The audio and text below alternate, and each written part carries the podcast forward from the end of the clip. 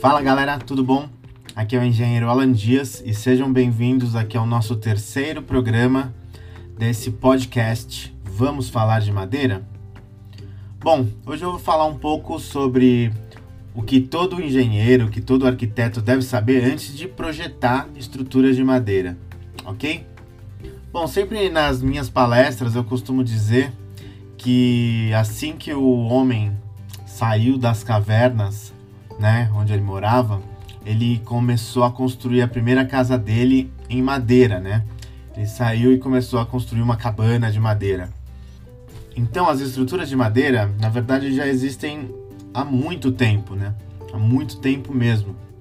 Uh, só que cada vez mais a tecnologia de estruturas de madeira começou a avançar e hoje a gente chegou num ponto que a madeira é um dos materiais mais modernos para se construir estruturas hoje em dia, desde passarelas, pontes, é, galpões industriais até prédios né, de 10, 12, 18 andares. Né? E o que, que a gente precisa saber antes de começar a projetar essas estruturas. Primeiro que usar madeira na estrutura a gente está construindo com material de fonte renovável, né? Não é igual concreto ou aço que a gente retirou da natureza e que a, o planeta demorou tipo milhões de anos para produzir e, e, demoraria aí mais milhões de anos para repor, né, no planeta. Já a madeira a gente planta as árvores e dentro de 15, 20 anos a gente já tem uma floresta totalmente plantada, pronta para ser reutilizada. É claro, né, que isso uh, tem que ser feito assim de uma maneira correta, né, com, com um, com um plantio correto, né, com todas as certificações que tem que ser feitas assim uh, por empresas idôneas, né. Nem sempre é como funciona, mas como tudo isso ainda é muito novo, eu acredito que mais empresas vão ter consciência ecológica e vão começar a trabalhar de maneira correta com a madeira, ok?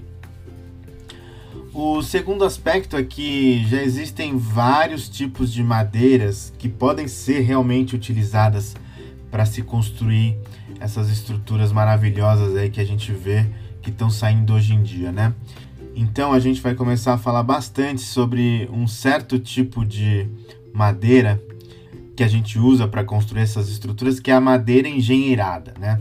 Eu já falei num programa anterior o que, que é madeira engenheirada. Normalmente são dois tipos que a gente tem usado, né? Que é o MLC, madeira laminada colada, e o CLT, madeira laminada cruzada, que servem para construir essas estruturas. Né? Então hoje já é possível a gente projetar estruturas grandes, de grande porte, com madeira engenheirada.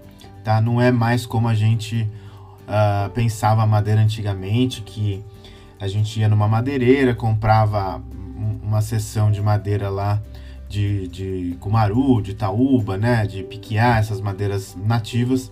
A gente ia lá, pedia uma seção de 6 por 16, 6 por 12 e o cara entregava é, 4,5 por 11, né, 4,5 por 15, não era nunca preciso.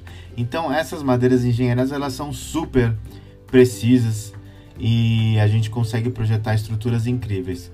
O mais uh, interessante é que essas madeiras elas podem ser cortadas, né? Podem ser usinadas por braços robóticos ou por CNCs e aí a gente tem uma precisão assim muito exata, né? A gente até pode prever instalações, né, de ar condicionado, de hidráulica, de elétrica passando por entre essas peças. Imagina você tem uma viga aí na, na, na sua cobertura, você quer passar um duto de ar, se você já sabe que vai passar esse duto ali na, na, na viga, a gente já corta antes com o robô na fábrica para poder já mandar ela pronta, né? Uh, com a vantagem é que a gente sabe como essas madeiras foram feitas. A gente, essas madeiras passaram por um processo industrial, né? A gente sabe onde tem nó, onde não tem, né? Qual a resistência exata dela, não é uma incógnita que são as, as madeiras assim nativas, né? Que, que são brutas, que de repente lá dentro um, bicho tentou comer e a gente não sabe que tem um buraco. Não, as madeiras engenheiradas vieram para ficar, Na verdade, já existem há muito tempo, né? Agora que elas estão começando a, a entrar em voga, mas é a única maneira hoje em dia da gente construir, é, por exemplo, prédios de madeira, né? E é uma e, e, e, são muito viáveis, assim, né? Às vezes a gente acha que que construir com madeira é muito caro e tudo mais, mas nos próximos programas eu vou tentar provar para vocês que não é uma coisa assim de outro mundo, né? A gente é bem competitivo com isso e a toda essa ciência aí, né, engenharia e arquitetura não é uh, rocket science, né, como eles dizem lá fora, não é, não é projetar foguetes, é muito fácil de se projetar com estruturas de madeira também, ok? Vamos lá. O terceiro fato aí que a gente tem, na verdade, é que a madeira é bem resistente a incêndio, né? Uh, tem gente que até hoje acha que madeira é combustível e é mesmo, madeira pega fogo, né? Mas a gente sabe exatamente como a madeira pega fogo, né? Então, quando a gente vai projetar estruturas de madeira, ou se você é arquiteto e vai projetar uma estrutura de madeira, tenha em mente que alguns detalhes precisam ser tomados em conta para projetar essa estrutura, tá? Eu vou dizer mais ou menos um pouco mais aprofundado num próximo programa como se projetar estruturas de madeira para situações de incêndio, ok? Uh, é um material super robusto, né? É, normalmente quando a gente projeta prédios de estruturas de madeira, a estrutura, né, o esqueleto fica mais parecido assim com concreto armado do que com o aço, tá? Porque teria uma resistência assim similar. Né? O aço ele tem uma resistência maior que a madeira, mas é mais pesado. Então, normalmente as seções ficam mais esbeltas. Então, não dá para projetar um pilar de madeira numa mesma seção do pilar de aço. Ele é muito mais próximo, assim, das estruturas de concreto, ok? E é isso, gente. Estou é, dando aqui algumas pequenas dicas para que vocês possam projetar um pouco melhor né, as estruturas de madeira e esse é o nosso terceiro programa aqui do nosso podcast. Vamos falar de madeira? Um grande abraço e até a próxima semana.